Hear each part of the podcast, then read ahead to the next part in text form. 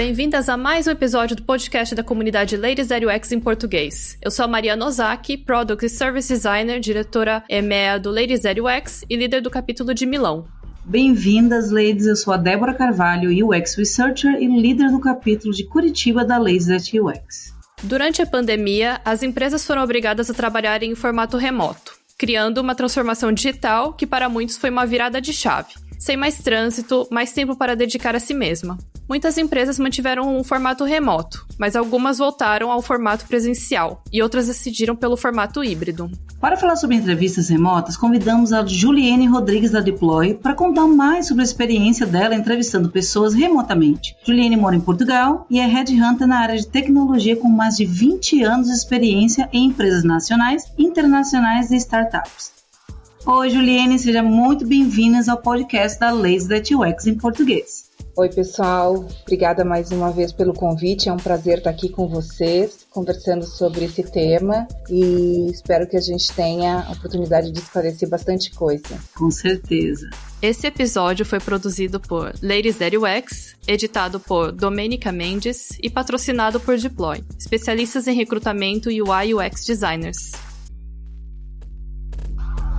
MentoryCast, o podcast sobre liderança e alta liderança da comunidade Ladies That UX, uma organização global, informal e amigável que busca mais espaço para o público feminino na área de tecnologia.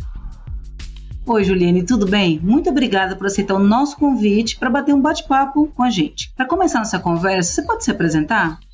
Claro, prazer. Eu sou a Juliene, eu sou gaúcha, mas eu moro em Portugal desde 2019. Eu venho de uma formação de tecnologia, mas nos últimos sete anos eu tenho trabalhado só com a área de recrutamento e seleção de profissionais de tecnologia e agora mais especificamente contratando UX e UI designers para empresas no mundo todo. Legal. E a Deploy é também patrocinadora do podcast Ladies Zero X em português. Você pode falar um pouco mais sobre a Deploy? Eu gosto de dizer que nós somos muito mais que uma plataforma especializada de recrutamento de profissionais de UX e UI designers. Hoje nós somos uma grande comunidade global e o nosso papel é muito mais ajudar as empresas e profissionais na melhor conexão entre desafios e talentos nós nos orgulhamos de ter um processo com um olhar de longo prazo, de conexões de verdade e muito humano. Nossa, que bacana. Deixa eu te perguntar, Juliane, muita gente tem mudado de trabalho e feito entrevistas remotas. Você poderia dizer para gente quais são as diferenças entre entrevistas presenciais e remota em termos de comportamentos e postura esperada dos candidatos? Eu acho que assim, o que eu mais percebo é que a gente às vezes se esquece de preparar para uma entrevista no formato remoto. Eu acho que em ambos lados há um, um, novo conceito, né, de uma informalidade, mas é sempre importante a gente se preparar, tanto na parte de selecionar um cantinho da nossa casa, silencioso, também a gente se preocupar em fazer o teste para ver se a gente tem tanto iluminação quanto som, ou seja, tentar se preparar para que a gente consiga manter o foco da entrevista muito naquilo que é pergunta, da forma da gente se apresentar e não deixar tanta coisa do ambiente interferir nessa entrevista. Numa entrevista presencial, a gente sabe que é tudo mais controlado, né? Então eu acho que isso aí é o, é o desafio do, da entrevista remota. É verdade. Também lembrar de sempre controlar a internet, né? Porque às vezes tem o risco também de estar tá alguma coisa funcionando. Muito interessante. Para quem está fazendo um processo seletivo nesse momento, o que é preciso estar atento ao fazer uma entrevista online? Eu acho que quando a gente é convidado para um processo seletivo, eu acho que é sempre importante entender como é que vai ser essa entrevista. Então, assim, normalmente no invite a gente tem muitos detalhes sobre qual vai ser o link, qual vai ser o aplicativo que a gente vai usar, se a gente precisa fazer download de alguma coisa, entender se muitas vezes a gente tem acesso até ou permissões para poder acessar esse tipo de site. Então, algum tipo de preparação, entender como vai ser e não deixar para fazer isso na hora. Então, um pouco de, de organização e preparação acho que é sempre importante. Com certeza, excelentes pontuações para a gente considerar aí. Outra coisa que eu tenho percebido é que muitas pessoas também estão aproveitando o momento atual para poder aplicar para vagas no exterior. O que, que é preciso saber quando a gente está aplicando para uma vaga fora do Brasil? Quais são as diferenças que você percebeu? A primeira coisa, a gente sempre precisa entender o fuso horário que essa entrevista vai acontecer. Então, entender qual é o horário certinho da entrevista no Brasil, qual é o horário do, do horário do entrevistador e onde que ele vai estar. Em relação a processos no exterior, eu acho que a gente tem que ter sempre muita clareza de como é que vai ser conduzida essa entrevista. E aí vem muito da preparação. Então, assim, se essa entrevista vai ser uma entrevista em inglês, se ela vai ser uma entrevista inicial de screening, quem vai fazer essa entrevista, se de repente pode ser que na entrevista já peçam para te apresentar algum material, algum trabalho, deixar isso aí de uma forma preparada para não ter surpresas na hora da entrevista. Dá uma stalkeada básica no recrutador também. É verdade. E quais são as dicas que você daria para quem quer negociar salário e burocracias, principalmente com empresas estrangeiras? O que a entrevistada precisa saber? Normalmente, no job description já consta a informação do modelo de contratação. O que acontece é que a gente nem sempre conhece muito ou entende muito desse modelo. Então, se a gente puder, muitas vezes, até conversar com alguém que já está atuando ou nessa empresa ou neste mercado, ou já tem experiência no modelo de contractor, né? Ou seja, seria uma contratação para uma empresa estrangeira que no Brasil seria o, o correspondente a um, um PJ. E aí tentar de repente anotar algumas dúvidas. A gente lembrar que a gente não precisa saber tudo, mas a gente e na entrevista a gente pode e deve fazer perguntas. Se ficar com alguma dúvida, deixar sempre aquela possibilidade de, ok, eu anotei, tenho algumas dúvidas, posso voltar para você depois? Posso de repente te mandar algumas coisas adicionais caso eu lembre de algo? Então acho que esse canal de troca é sempre importante a gente estabelecer. Mas hoje a gente já tem, assim como dica, né? A gente já tem formas de entender um pouco como é que está a questão de níveis de salário em diferentes mercados Tu tem ferramentas hoje onde as pessoas voluntariamente colocam algumas informações sobre níveis de salário e aqui na Europa a gente tem, dependendo do país, salários até bem, bem diferentes. Então é importante a gente questionar. E hoje, com a quantidade de profissionais já atuando, profissionais brasileiros que já estão atuando no exterior, às vezes é isso, né? Uma conexão, um amigo, fazer algumas perguntas para entender caso alguém pergunte se você já tem alguma expectativa de salário, para que a gente já esteja um pouco mais preparado para negociar. E qual o principal problema que você observa nessas entrevistas remotas feitas com brasileiros especificamente? Que eu sei que você lida muito com brasileiros, né? O foco da Deploy é basicamente trazer esses brasileiros e achar oportunidades na Europa, né? Basicamente. Hoje a gente já tem uma atuação global, a gente já não tem mais é, tanto este foco? Eu acho que sim. Eu acho que a gente ainda hoje, a nossa maior base de contato de profissionais ainda são profissionais brasileiros. Mas hoje a gente consegue atender demandas de clientes globais que podem sinalizar, inclusive, mercados targets para a gente recrutar. Então, eu acho que hoje já tem esse olhar aí para todo tipo de mercado. Mas em relação à tua pergunta, eu acho que o, o mais importante é a gente ter conversas muito francas e eu sei que a Débora é expert, inclusive, nisso, que é a questão do inglês. Né? Muitas pessoas perguntam pra gente, tá, mas vocês moram em Portugal, e aí em Portugal o inglês também é necessário? Sim, né? Aqui a gente tem uma questão que muitas empresas que contratam profissionais aqui em Portugal, eles prestam serviços para clientes ou participam de projetos em vários mercados. Então o inglês realmente é muito importante. E muitas vezes o que eu percebo é que a gente tem uma segurança em relação ao nosso nível de inglês, mas porque a gente não tem essa vivência diária, não tem o costume de estar conversando em inglês e principalmente fazendo entrevistas em inglês. Então, isso também é uma coisa importante da gente colocar que forma a gente pode treinar e exercitar uma entrevista em inglês para que na hora da entrevista de verdade a gente esteja mais preparado, que seja com vocabulário, que seja a forma como a gente vai se apresentar.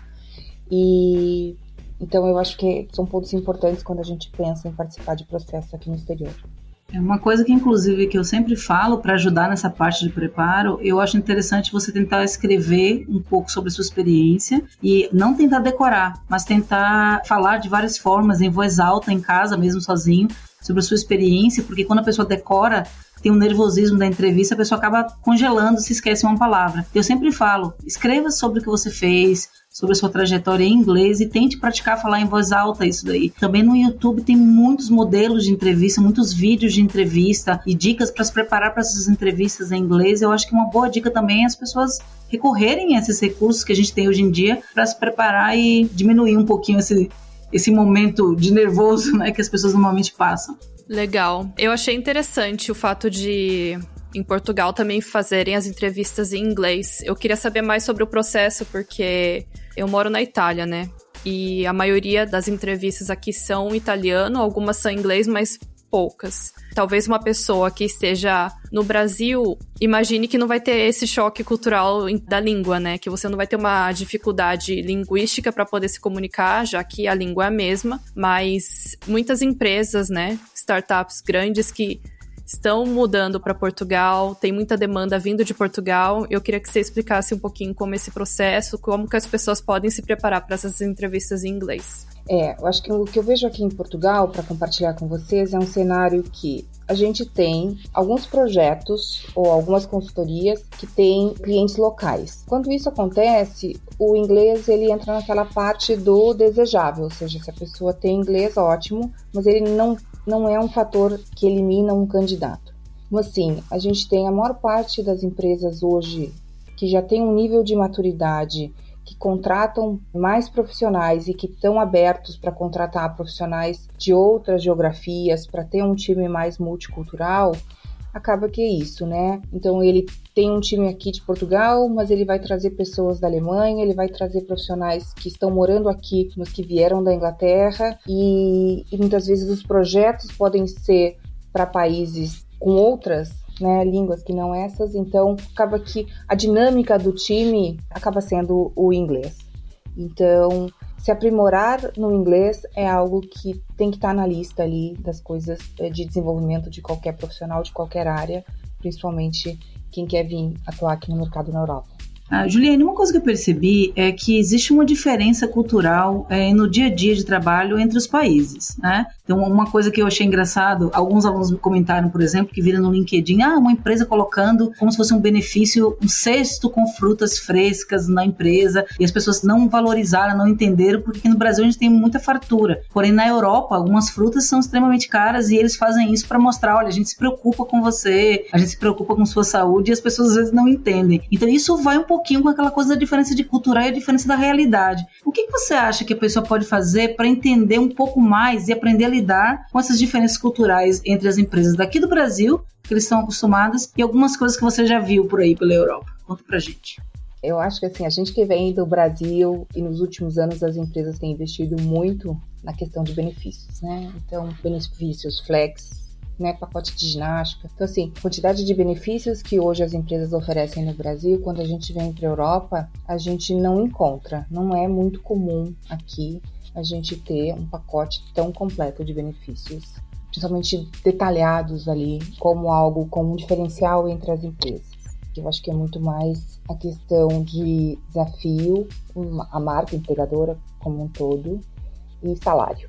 Eu acho que isso aí é realmente o que define aí um, uma decisão de optar por uma empresa ou outra. Em relação à cultura, o que eu vejo hoje é que as empresas têm trabalhado muito para deixar isso muito claro no seu perfil. Então, uma dica que eu recomendo é: não deixe de olhar e explorar um pouco o perfil das empresas no LinkedIn ou no próprio site, porque lá eu vejo que as empresas têm investido muito em trazer de uma forma muito verdadeira. Como é que é, como é que é o clima, como é que é o, o escritório, o que, que as pessoas falam da empresa, o que, que eles têm feito, né, para deixar o time, pensando agora no momento de pandemia, né? Como é que eles têm unido as pessoas? Como é que eles estão criando formas do pessoal se manter conectado e que essa cultura aí fique cada vez mais forte? Então, a minha a minha dica é muito isso. Em relação à cultura e país, acho que hoje o que está acontecendo é que está tudo muito misturado, né? Então, voltando até o que a gente falou um pouco, um pouco antes, hoje tu tem empresas aqui em Portugal que tem uma cultura alemã ainda muito forte, né? Então, assim, a raiz da empresa, a origem da empresa ainda mantém características muito fortes de cultura, independente de onde ela está localizada. Então, eu acho que é importante entender isso, né? Ok, é uma empresa, eu vou trabalhar para uma empresa em Portugal, mas é uma empresa que tem uma origem aonde? E como é que isso se mantém dentro da cultura? E a gente sabe que tem traços bem característicos, né? Então, acho que é importante a gente perceber. E nada melhor do que a gente conversar com alguém que trabalha lá. Né? Eu acho que a dica que eu sempre dou é: faça conexões. Se você não tem nenhuma conexão, se conecte com alguém e diga assim: olha, eu vi uma vaga, me interessei, quero aplicar. Queria saber um pouquinho como é que é a tua visão de que já está aí dentro da empresa, como é que é isso, né? Questão de autonomia, questão de controle, questão de horário flexível. Isso na prática acontece? Sim ou não? Então, eu acredito muito realmente da gente fazer conexões e a gente tomar proveito, né, dessa possibilidade da gente ter essa troca, sempre em benefício, né, da gente como profissional antes de tomada de decisão. Um adendo que eu queria fazer sobre um comentário que você fez com relação ao LinkedIn. Muita gente esquece de explorar a página da empresa no LinkedIn e tem muita informação valiosa lá. Na parte People, ele tem pessoas que trabalham na empresa lá, eles falam com relação à cultura da empresa, às vezes tem vídeos. Eu já vi várias empresas que têm depoimento de funcionário contando como é a rotina, como é que funciona, a questão do onboarding de funcionários. Então tem muita coisa para se explorar sobre essas empresas, tanto no LinkedIn quanto no Glassdoor com relação inclusive a perguntas que são feitas na entrevista, com relação a uma noção de salário por país. Então a internet proporciona hoje em dia, né, a gente tem muito acesso a essas informações com relação às empresas previamente. Eu acho que às vezes as pessoas não sabem explorar, né? elas só vão na descrição da vaga ali e esquece de clicar na empresa para explorar um pouco mais, né? Com certeza, eu acho que é isso mesmo. E aí, trazendo aí um exemplo pessoal, a minha irmã estava se candidatando para uma vaga em Tallinn, e é um país que a gente nunca foi.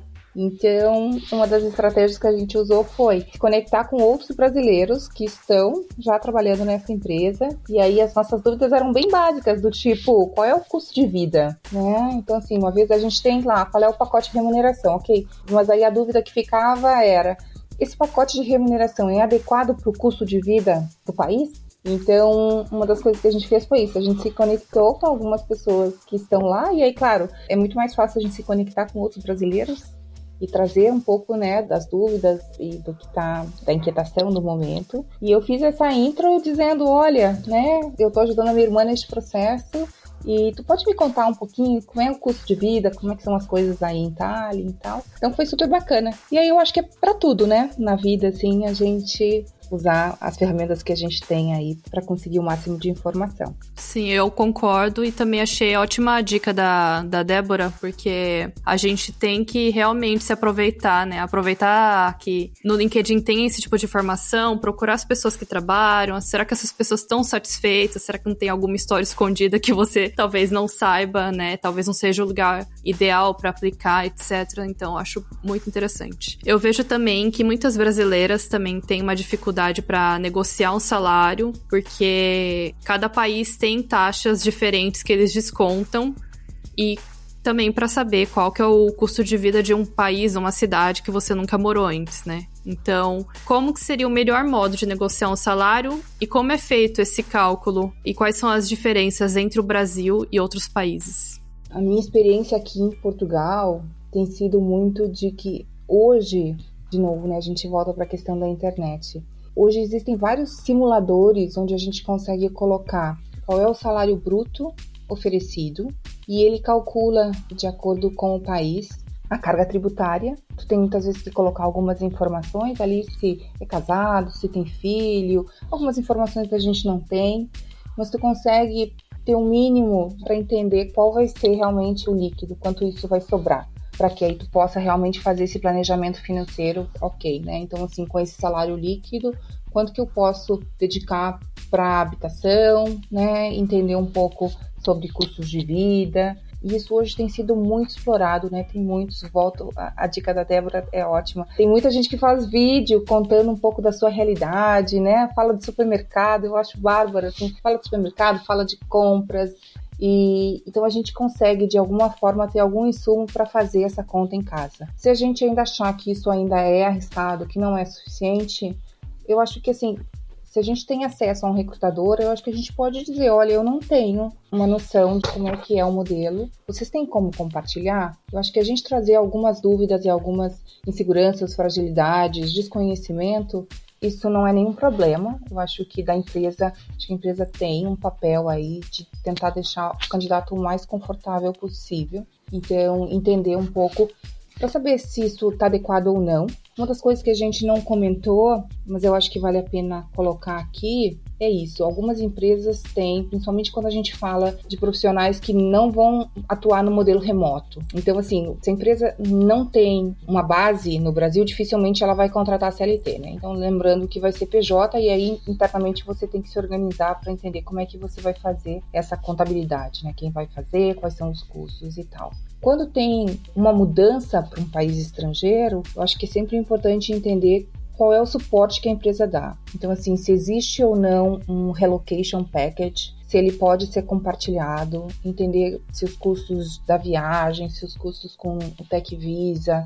se englobam familiares sim ou não, se tem algum primeiro mês ou segundo mês de estadia vai ser custeado, se essas despesas todas de transporte, de chegar e sair de aeroporto, de ir até essa casa, se isso faz parte de alguma verba que a empresa disponibiliza. Então, eu acho que essas perguntas todas podem ser feitas, né? Normalmente as empresas trazem, mas se não trouxerem, a gente pode perguntar. E de alguma forma também lembrar que a gente também pode negociar isso, ou seja, a gente pode pedir no nosso pacote que a gente tenha alguns benefícios adicionais ao que estava sendo oferecido. E eu acho que se a empresa tem interesse em trazer o profissional, ela vai se organizar para colocar isso lá no job offer. Seus comentários foram bem interessantes e, e, isso é uma coisa que eu acho que as pessoas às vezes não param para pensar. Então, às vezes elas recebem uma proposta de salário em euro e elas ficam felizes da vida, elas contam aquele salário convertendo e elas esquecem da questão da tributação né, os descontos, né, e às vezes elas esquecem de contar isso daí. Uma coisa que eu sempre falo, hoje em dia, como você falou, tem muita gente fazendo vídeo e, e colocando material na internet com relação ao custo de vida. Inclusive tem sites como o Numbel, eu vou colocar o link aqui para vocês, estão ouvindo a gente aí, que você consegue calcular o custo de vida. Então, por exemplo, por cidade, qual é a média de aluguel para um apartamento de tantos quartos? Qual é a média de custo em alimentação para uma família com três, quatro pessoas? Então, hoje em dia já tem muito dessa informação e eu acho que isso é uma coisa interessante para o candidato explorar antes de aceitar uma proposta, né? Porque a carga tributária muda muito de país para país, de acordo com como você falou com a configuração, se tem filhos menores ou não, se o companheiro vai trabalhar ou não, tudo isso muda muito. Desconto com plano de saúde, tem ou não tem. Isso é bem interessante, eu acho que tem muita informação que precisa e deve ser explorada online, né? Essa informação está toda lá. E como você falou, eu acho legal a gente se informar para conseguir ter uma conversa satisfatória com o recrutador e tanto entender melhor o que, que a empresa vai oferecer, como o que a gente pode pedir, se for o caso. O que, que pode ser negociável. O que eu queria adicionar também é que Talvez em Portugal também, você pode me confirmar, Juliane. Mas aqui na Itália, o salário é feito, o cálculo do salário é anual. Então, no Brasil, pelo menos eu não estava acostumada a fazer esse tipo de cálculo, porque eu pensava sempre no mensal, né? Que é, é sempre o que eles dão, tanto nas vagas de informação e tudo mais. Mas aqui o cálculo é feito anual, né? E depois tem o desconto de todas as taxas, dependendo do país, como a gente já comentou aqui. Então, é importante se informar sim. E outra coisa que a Débora comentou e muita gente fala também, inclusive, recentemente tive até uma conversa com uns amigos meus sobre isso, que a gente que mora aqui na Europa, é que, beleza, ganhamos em euro, mas a gente gasta em euro também. Então não tem sentido nenhum você fazer um cálculo convertendo o seu salário de euro para real, sendo que você não mora mais no Brasil, sabe? Então, eu acho muito relevante também para lembrar para as pessoas que quem estiver fazendo uma entrevista agora e quiser vir para a Europa, é importante pensar nisso, né? Não ficar convertendo, até porque existem diferenças, né? Acho super correto, por exemplo, contar para vocês. Uma das coisas que poucas pessoas sabem, primeira coisa é, existe aqui em Portugal, é um país onde tem um nível de salário mais baixo desses outros países que a gente está acostumado a ver ofertas de, de emprego, então, pensando no UK, na Alemanha, uh, mesmo aqui do lado na Espanha. Mas o salário, ele, muitas vezes, é isso, né? Ele está adequado ao custo de vida. Então, assim, é difícil fazer este comparativo direto. Em relação a essa questão do salário anual, o salário anual te ajuda a evitar essas questões de detalhes ou peculiaridades de cada país. Aqui em Portugal, quem trabalha com contrato, que seria o correspondente ao CLT, aqui eles têm 14 salários. Então, se a gente faz a conta uh, normal, acha assim, não, mas o salário é muito baixo, mas são 14 salários. Né? Se está comparando com outro país que são 12 salários, um país que são 13 salários. Então, sim, a dica da gente ter uma ideia de qual é o salário anual evita da gente fazer comparações erradas. E eu acho que sim, né? Eu acho que a gente tem que entender é isso, salário versus realidades do país. Então, às vezes tu tem oportunidades, então tem muitos profissionais que moram no Brasil, que são filhos, netos de português, têm passaporte português. Então, óbvio, tu pode fazer um, uma decisão financeira estratégica de, olha, eu vou mudar para Portugal, que é um país que tem um custo de vida mais baixo, que é um país que tem uma questão de clima mais agradável, mais proximidade com o Brasil. E daqui eu vou trabalhar para uma empresa que seja no UK, uma empresa na Itália. Então, Acho que isso aí também, hoje com essa questão de mobilidade aqui na Europa, também faz sentido e a gente pode conversar também um pouquinho sobre isso. Acho que quando a gente, trazendo um pouquinho para a realidade da Deploy, para mostrar para vocês, eu acho que todos essas, esses pontos, a gente não só se preocupa em trazer o desafio ou identificar se o profissional tem os skills que o cliente pede, mas eu acho que a gente tenta fazer com que isso dê certo. E quando a gente fala em dar certo, significa que a gente trabalha muito para que essas informações elas fiquem muito claras, que a gente tire dúvidas. Então, assim, acho que o nosso papel aí, quando eu falo para vocês de conexão e de fazer um processo muito humano, é porque a gente realmente se interessa, né, em entender. Então, a gente fala de experiência, a gente faz conexões. Aí, ah, eu vou trazer o gato. Quem que já veio? Quem é que já trouxe animal? Quais são os custos? Quais são as dificuldades? Dá para trazer? Como é que funciona? Então, eu acho que a gente tem feito conversas muito legais com profissionais que querem vir para cá, não só olhando o lado técnico, mas também entendendo a realidade, né, da oferta e da oportunidade como um todo, assim. Mas cada vez mais que a gente, cada processo, cada candidato que vem, cada assunto novo que a gente aprende, eu acho que a gente enriquece, né, o nosso conhecimento aí e pode trazer mais informações para o candidato. Então, isso tem sido bem importante, eu acho que, para trazer essa segurança e deixar o processo cada vez mais claro para os candidatos. Essa informação que você deu para Portugal, para mim, foi super interessante, que eu nunca tinha ouvido falar que Portugal tem 14 salários. Então, eu sempre ouvi que Portugal tem salários um pouco mais baixos, por exemplo, do que a Alemanha, Espanha, Holanda, mas eu nunca tinha ouvido ninguém falar. Então, na questão que a gente tem que levar em conta, nesse caso, o salário anual, a gente saber o salário anual é mais importante, na realidade, do que nos outros casos, né? Porque eu realmente não tinha ciência disso. É interessante, é. muito interessante. Agora eu queria saber o seguinte: você já tem 20 anos ali de experiência com isso. Eu quero que você compartilhe pra gente uma história engraçada que você vivenciou em entrevistas de emprego. Você deve ter alguma coisa interessante para contar pra gente aí. Na verdade, assim, o que tem acontecido comigo, assim, trazer, assim, as coisas que têm acontecido mais, mais frequentes aqui, né? Que é a questão do modelo home office, né? E aí isso para os dois lados acontece e, e, super bacana. Do meu lado, o que mais acontece é isso, né? Em função do fuso horário, muitas vezes eu estou conversando com as pessoas no final da tarde aí do Brasil e aí aqui já é mais à noite.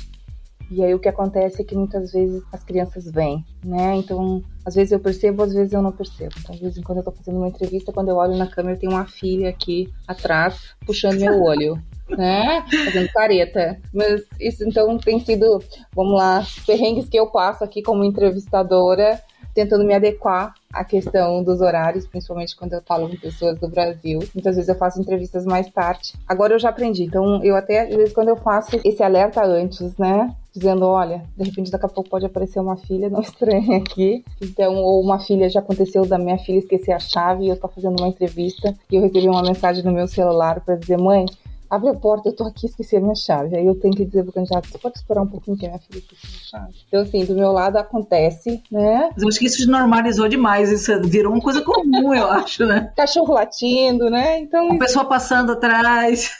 É. Gato passando na tela. Isso, gato passando na tela, eu tenho visto muito. Muito. Como gosta, né? Como gato adora, né? Eu acho é. que também gosta de cachorro latindo, né? Aquele acesso, né? Alguém bate na porta, assim, o cachorro sai latindo, assim. Mas eu acho que, assim, eu não passei por uma situação onde isso, na verdade, acho que há um, hoje já uma compreensão muito de ambos os lados, né? Tanto de quem tá aqui quanto quem tá do outro lado. Claro que quando a gente pensa assim, e aí é aquilo que a gente tá falando, né? Entender que muitas vezes, se tu tá numa etapa já mais final, onde tu tem, por exemplo, uma entrevista já, onde tu tá apresentando um case, tu tem mais de uma pessoa na sala, do outro lado entrevistando, a dica é como é que a gente evita, como é que a gente cria, né, uma estrutura em casa, familiar, para que a gente tenha mais possibilidade de fazer melhor, né, de realmente poder estar tá concentrado ali e não ter esse tipo de distração. Legal. Eu acho que uma das vantagens da gente estar tá nesse nessa nova modalidade de fazer entrevistas, né? E também trabalhando remoto é isso, né? É, você vê a pessoa de um jeito muito humano, né? É filho que começa a gritar, ou é o cachorro que late, ou é, é a campainha tocando, o telefone tocando que chegou alguma coisa em casa. Então, eu acho que faz parte e faz a gente também ver as outras pessoas, né? Como seres humanos e não tem toda aquela postura que a gente teria no escritório, né? Voltando um pouco para a estrutura das entrevistas, você poderia dar um conselho para quem está apresentando um case, um portfólio e como seria o modo ideal de fazer o screening? Vamos lá. Eu acho que normalmente, no problema assim, os processos que a gente lidera com, com algumas empresas, a gente tenta já compartilhar com a empresa o portfólio e normalmente tem uma sinalização de como é que vai ser o processo. Né? Normalmente, primeiro tem um bate-papo e depois fica agendada essa questão do case. E aí varia muito, né? Muitas vezes ainda tem algumas empresas que preferem criar um case, mesmo que simples, e pedir para que ele crie algo em cima daquela situação. E aí eu percebo que muitas vezes nem é o, o técnico na ponta, mas é muito mais entender como é que ele resolve problemas, como é que ele estrutura um racional mas o mais comum é tu poder apresentar algum case realmente do teu portfólio. O que a gente vem conversando muito com os candidatos, que é o cliente ele não quer ver só telas. Né? Então eu acho que assim, o mais importante é o que, que a gente busca é entender o seguinte, ok, se a gente tiver que resolver algo juntos aqui, criar algo juntos, que etapas tu vai aplicar? Como é que tu pensa? Como é que tu estrutura para que isso aconteça? Então eu acho que o importante é a gente ter isso estruturado do processo, né? Se preocupar em poder contar a história e poder contar o processo. E aí a ferramenta que tu vai utilizar para apresentar, eu acho que é muito tua, é onde tu tá mais confortável. Mas lembrando que é isso, né? Eu acho que o time, quando a gente está sendo interessado por um outro time de designers, quer saber como é que vai ser fazer parte de um time ou de um projeto, eles querem entender que caminhos tu tomou, qual foi o teu papel. Muitas vezes isso é um ponto importante acho que é frisar, né? Às vezes a gente tem um case no portfólio de um projeto que foi feito em time. E eu acho que tudo bem, né? Eu acho que ninguém espera que todos os projetos sejam feitos por um profissional só. Mas é sempre importante a gente frisar. Eu estou apresentando este projeto. Nesse projeto eu fiz a parte inicial, eu fiz research, ou eu terminei a minha parte só no discovery, ou eu fiz a parte de protótipo, eu fiz tudo. Ok. Então deixar muito claro qual foi o teu papel em cada um dos projetos ou no projeto que tu está apresentando. Eu realmente acho que as empresas estão muito mais focadas hoje em dia no seu processo, realmente, na, na maneira com que você raciocina em torno de um projeto do que só as telas. Eu vejo muita gente comentando sobre isso. Pegando o gancho aí com relação à questão da entrevista técnica, eu queria tirar uma dúvida com você. Eu já vi acontecer com algumas pessoas delas terem um desafio para apresentar na parte técnica e não deu tempo. E aí eu vejo as pessoas chegam às vezes, às vezes são alunos, chegam para mim, o que, que eu faço? Eu mando do jeito que tá ou eu peço, sou honesta e peço para a recrutadora mais prazo? Na sua opinião, assim, o que, que você acha que é mais adequado? Eu sei que não é o ideal entregar no prazo, obviamente, mas quando acontece isso, de repente você tenta se detalhar mais e não dá tempo. O que, que você acha que fica menos, menos complicado para o candidato? Ele ser honesto e pedir mais prazo, ou ele mandar do jeito que está e falar: olha, se eu tivesse mais tempo, eu teria elaborado mais, teria feito melhor, mas foi o que eu consegui fazer. O que, que você acha? Eu acho que a primeira questão é realmente essa parte do ser verdadeiro e transparente, né? Olha, isso acontece com todo mundo, né? Olha, essa semana eu sei lá, deixei o final de semana para tocar o projeto, eu tive uma questão particular, eu não vou conseguir entregar no prazo. Eu já comecei o, o, projeto. Como é que vocês trabalham aí? Mando e aí negociar, entender se tu consegue mais prazo. Eu acho que mais importante, aí eu vou trazer assim do meu lado, uma das coisas que vamos lá assim, que é o pior cenário é quando a gente traz que não conseguiu fazer, pede mais prazo e aí não cumpre o prazo né, a extensão do prazo que eu pedi, né? Então muitas vezes eu, ah, entendi. Uhum. Eu acho que assim, às vezes a gente tem que entender e ser honesto até com a gente para dizer o seguinte: por mais que eu goste da vaga, por mais que eu queira participar deste processo ou queira esta vaga, eu não vou conseguir me dedicar para fazer o que a empresa está pedindo neste momento. E aí, com isso, a gente muitas vezes não cria expectativa do cliente e a gente traz um pouco dessa realidade para dizer assim: olha, eu gostei da vaga, gostei do desafio, eu sei lá, eu estou saindo de férias, eu vou estar tá fora, eu não vou conseguir fazer como eu gostaria no tempo que vocês têm e aí eu não faço. Se eu realmente não conseguir fazer e eu pedir mais prazo, eu tenho que dizer o seguinte: qual é o prazo que eu preciso? E aí a gente, eu acho que se possível, se comprometa em, já que você pediu e ganhou essa extensão de prazo, se organize para que isso consiga fazer, mesmo que então assim, olha, eu agradeço a extensão do prazo, eu consegui avançar bastante no, do que eu tinha inicialmente, mas eu não concluí, e ok, né, tá lá. Acho que o mais importante é na hora explicar o racional, né, o que que eu pensei, o que que eu fiz. E muitas vezes não completou, mas tu consegue dizer, né, o que que faltou. E aí na hora tu vai ter essa oportunidade aí de explicar entender o que, que faltou, o que, que tu tinha imaginado. Quer dizer, quando eu pensei no projeto como um todo, o que, que eu tinha imaginado. Juliane, uma coisa que eu achei interessante, você comentando sobre essa questão da negociação, de flexibilização, de diálogo, eu noto que ainda existe muito esse equívoco das pessoas verem o recrutador como um bicho-papão ali, né? Como se ele fosse acuar o candidato e tentar deixar ele na situação mais desconfortável possível. E eu tenho tido uma experiência completamente diferente conversando com você e com outros recrutadores nesse contexto da Laser UX, que na realidade os recrutadores demonstram mais que eles estão no nosso time, eles querem fazer o melhor processo possível para intermediar a situação do candidato e a empresa. Você pode falar um pouquinho sobre isso? Eu acho para desmistificar um pouco essa coisa do recrutador bicho-papão.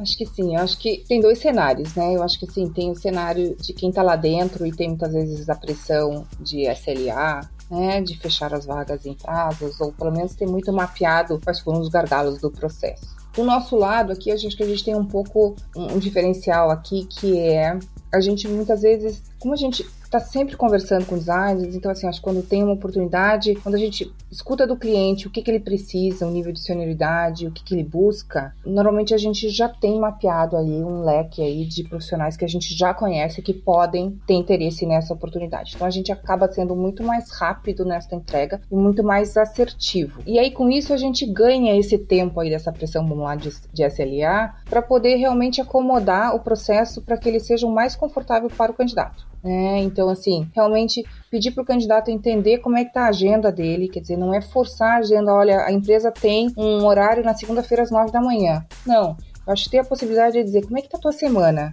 né? Qual é o dia que tu tá mais confortável para bater esse papo? Porque a gente sabe da importância do candidato estar tá tranquilo. Então, muitas vezes até eu falo, né? Tem algum horário de manhã cedo? Porque a gente sabe que de manhã cedo a gente tá, assim, às vezes mais fresquinho, os problemas no trabalho ainda não começaram. Eu vejo mais gargalos no final do dia de atrasos, de remarcações, de reuniões que acabam atrapalhando as entrevistas. Então, eu tento ver isso, assim, pensar junto com o candidato qual é o momento ideal para a gente fazer essa conversa, deixar muito claro qual é o tempo da conversa e com quem que ele vai falar e o que, que é esperado dessa conversa. Acho que uma das coisas que a gente tem muito com os clientes e que a gente passa é justamente isso, né? Como é que é o cliente? O que, que ele está buscando, né? Às vezes a gente até sabe, assim, quais são os pontos importantes, né? O que tu deve explorar do teu portfólio que a gente já sabe, que a gente já conhece a tua história, que é o que conecta, né? Então hoje tu tá trabalhando numa empresa financeira, mas lembra que tu começou a tua carreira trabalhando numa health tech? E aí essa vaga numa health tech. Vamos dar luz para isso, vamos buscar um pouco desse background aí do setor de saúde, que é algo que para eles hoje é super difícil trazer um profissional que tem experiência no setor de saúde. E esse é o teu diferencial. Então a gente sempre procura dar esse tipo de orientação para que o candidato aproveite o melhor possível, ou seja, que ele não se, né, não vai perder o tempo ou extrapolar o tempo da reunião e não trazer aqueles pontos que são aquilo que a gente já identificou que é o que conecta melhor ele com a oportunidade. Legal. Juliane, outra coisa que eu queria que você falasse um pouquinho pra gente é o seguinte: às vezes as pessoas veem uma vaga remota, na descrição tá lá, ah, você tem direito a ações da empresa, 20 dias de férias, como se fosse um benefício e plano de saúde. E o pessoal pensa, tá, como assim 20 dias de férias é benefício? É direito. Né? Eles pensam de acordo com o modelo CLT do Brasil. Eles não sabem, a empresa vai pagar meu plano de saúde no Brasil? Então eu acho que não fica muito claro, porque aqui no Brasil a gente tem 30 dias de férias corridas, contando feriado, sábado e domingo, e na Europa eles contam os dias úteis, dias de trabalho. Você pode falar um pouquinho para a gente dessas diferenças? Só para o pessoal que aplica para vaga remota entender melhor essas diferenças?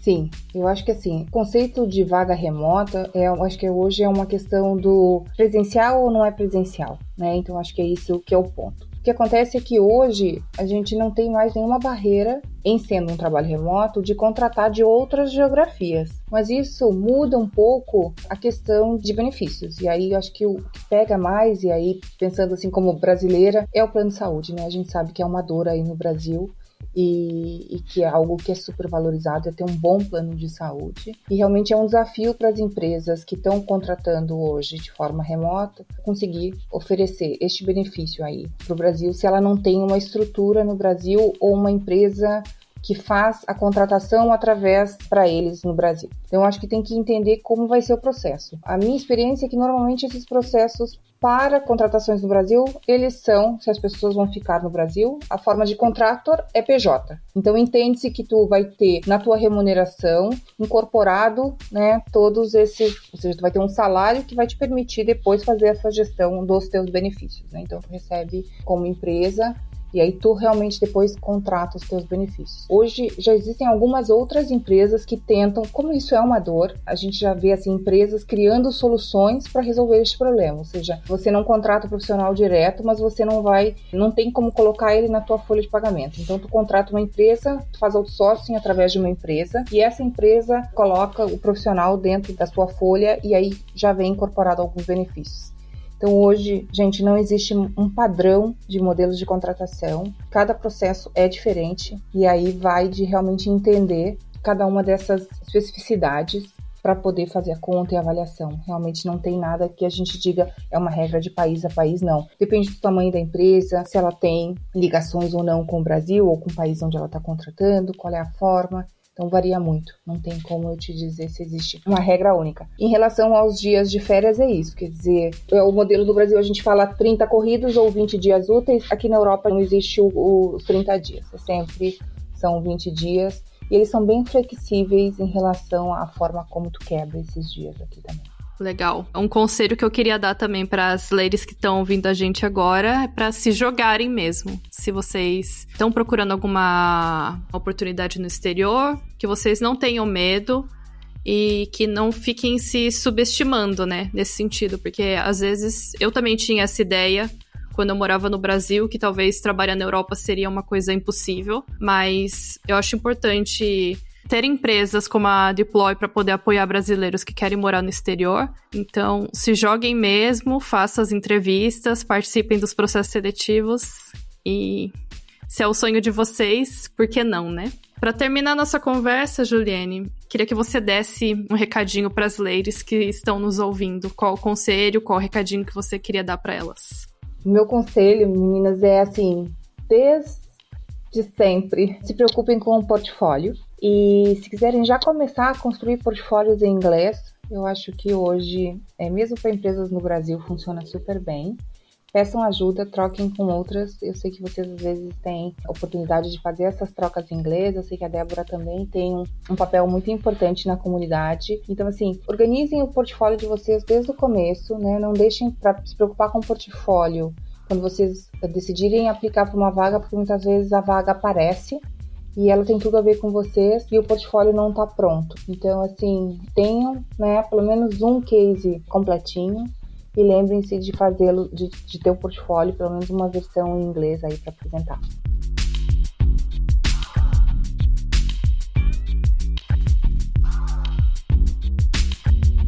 Bem, então nós finalizamos o nosso episódio de hoje com a Juliane Rodrigues da Deploy. Muito obrigada por conversar com a gente. Eu espero que vocês tenham gostado. Obrigada, Juliane. Se você tem algum assunto legal ou quer indicar uma leira especial para trazermos aqui para conversar com a gente, é só acessar podcast.ladiesderox.com.br que você encontra como mandar mensagem para nossas Ladycasters. E acompanhe o capítulo da Ladies at UX da sua cidade rola muito conteúdo, além de muita troca entre as nossas ladies. Para saber se existe um capítulo na sua cidade, é só acessar o site ladiesatux.com que tem a lista completinha por lá. Esse episódio foi produzido por Ladies That UX, editado por Domenica Mendes e patrocinado por Deploy, especialistas em recrutamento UI UX designers. Tchau!